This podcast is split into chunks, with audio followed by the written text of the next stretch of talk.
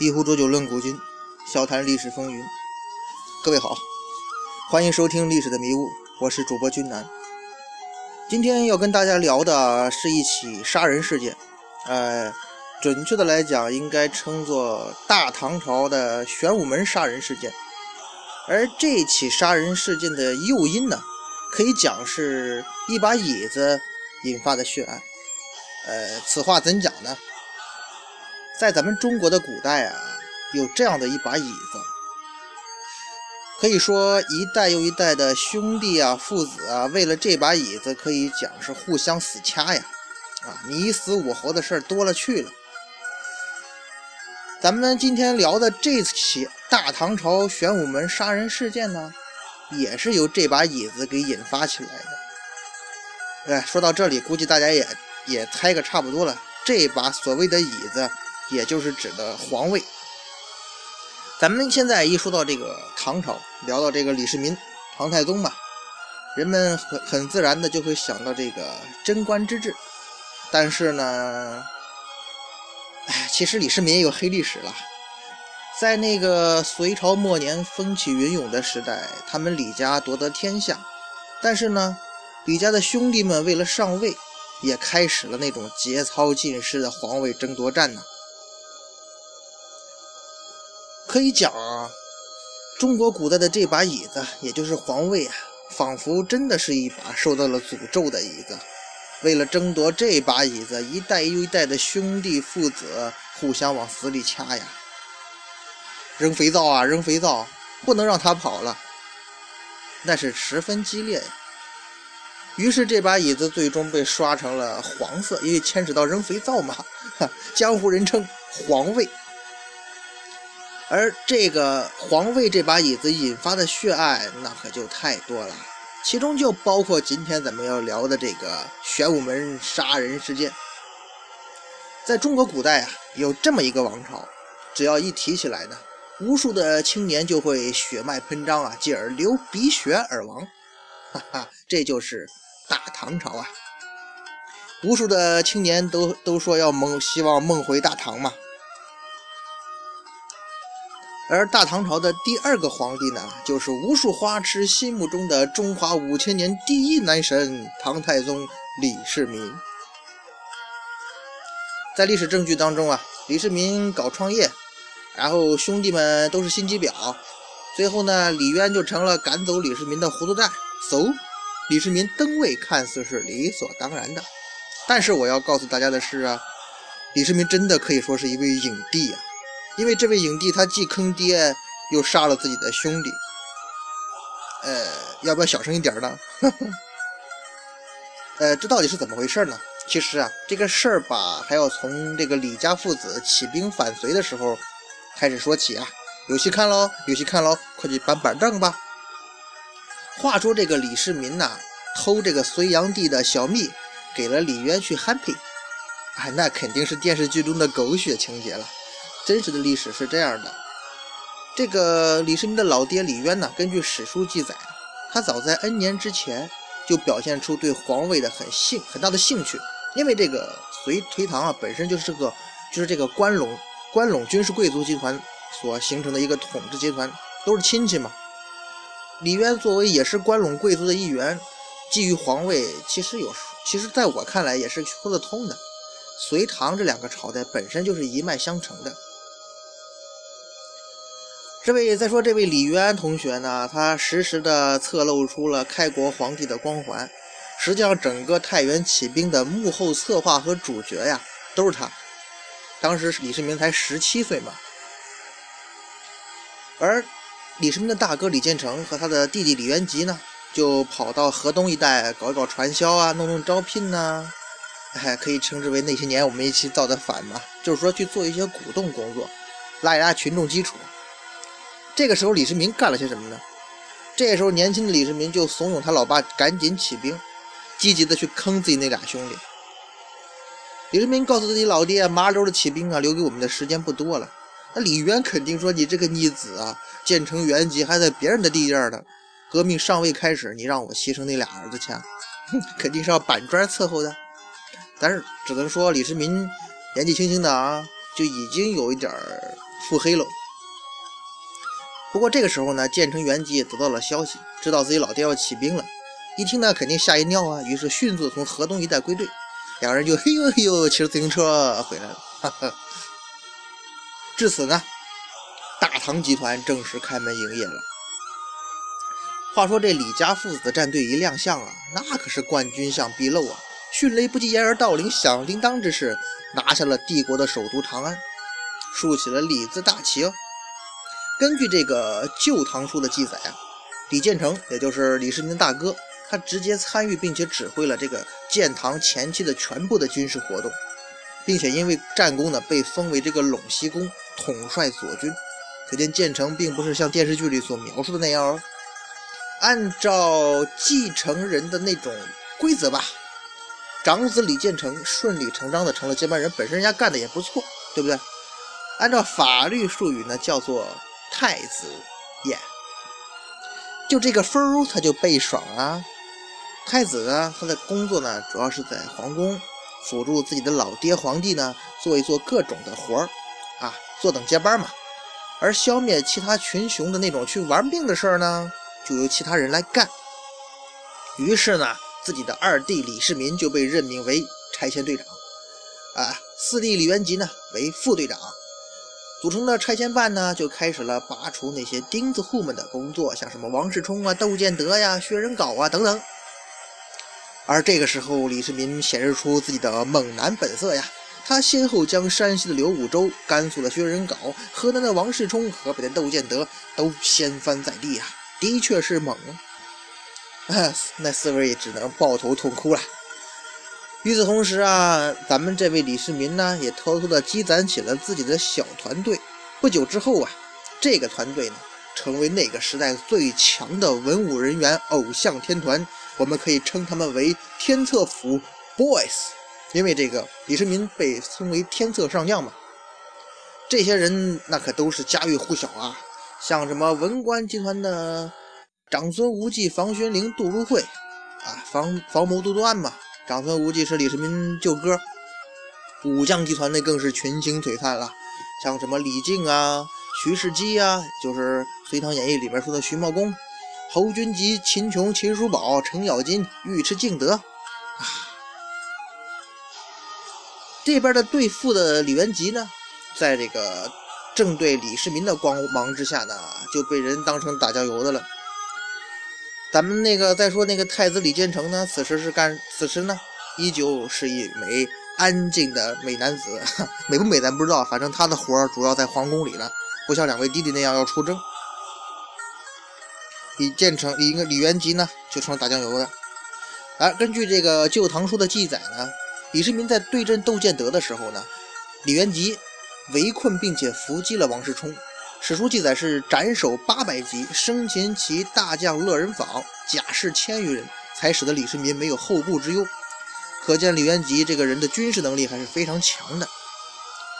这个时候呢，他们的老爹李渊呢，终于注意到了李世民这背后亮闪闪、沉甸甸的小金库，也就是所谓的哦，天策府文武 boys。于是，这个高祖李渊为了防止李世民一家独大，准备呢给他的阵营减一减肥，否则呢自自己的皇位就有点不稳了，而太子建成以后的接班也是一个大问题呀。于是李渊是怎么做的呢？Step one 就是他削减并且遣散天策府 boys，或引导他们加入了建成的东宫阵营。Step two，李渊呢就命令李建成呢。干翻了窦建德，布下那个刘黑闼，重建了丁字户。因为窦建德被那个平复之后呢，他的下属刘黑闼，呃，过了一段时间又重新起来那个起兵。这个时候呢，太这个高祖李渊呢是派太子建成去平定，让太子李建成呢趁机呢扩充势力，因为在战争的过程当中呢，形成自己的那种领导班子嘛。如此这般呢，李建成的东宫战队加上这个李元吉的齐王府战队。他的阵容呢，也就盖过了秦王李世民的天策府 boys 战队。根据这个《资治通鉴》的记载呢，李元吉呢曾经劝这个建成啊，先下手秒杀自己的哥哥李世民在先。但是呢，太子建成并不想弄死市民，但是还是怂恿李渊削弱市民。其实这种心态很容易理解啊，因为建成是法定的接班人，他没有必要去把李世民给弄死，他只需要去削弱李世民，等到自己顺利接班就可以了。于是这个时候，秦王李世民就觉得不自在了，自己的老爹、自己的哥哥和弟弟，他们这样盯着盯着盯着自己，偷偷摸摸的说话。这样的话肯定会让李世民觉得自己蛋疼拘谨嘛。这样被人弄来弄去的，李世民终于火了，也是为了保命嘛。于是两大阵营就正式开撕。哦，开撕了，勇者是人生赢家嘛，大场面来了。于是建成和元吉要悲剧喽。建成元吉的生命倒计时也到来了，肯定不是要互相扔肥皂嘛。于是开开打的时候，历史的爆炸大场面。高能预警，快跑啊！元吉，最后还是吓死这些宝宝们了。不要看我这么语无伦次啊，实际上等于说，当时双方已经到了一个非常紧张的局面。于是高祖李渊一看，这还得了啊，手心手背都是肉啊，于是准备呢召开一次团结的大会。不过呢，开会之前呢，秦王李世民跟他的天赐府 boys 秘密开了一次会，双方达成了在。玄武门袭杀自己兄弟的最强坑爹杀人计划，而玄武门呢，就是长安皇宫的后门。由于会场离后门更近呢，于是李世民等人料定了建成元吉必定会从后门进。李世民为什么要这么做呢？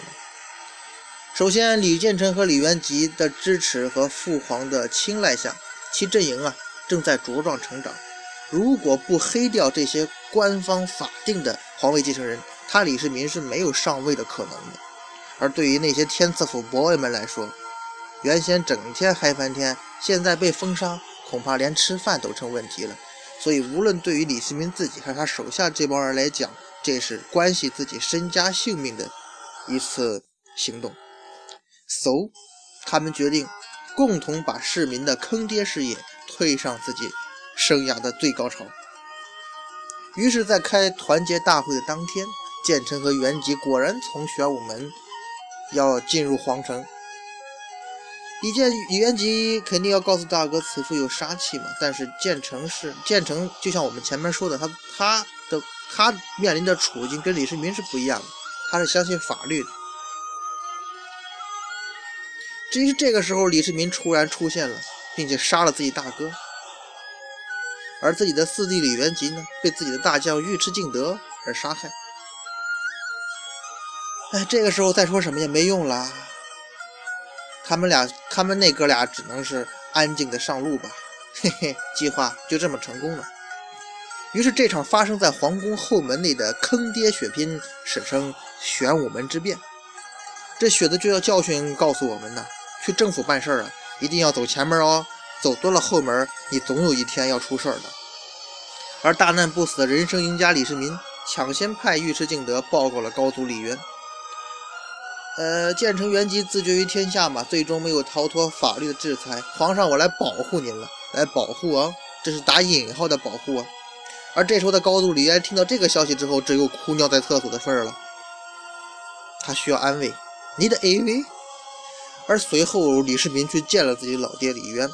并且上演了一出好戏。史书这样描述当时的情景啊，叫做“市民贵而吮上乳，好痛久之”。什么意思呢？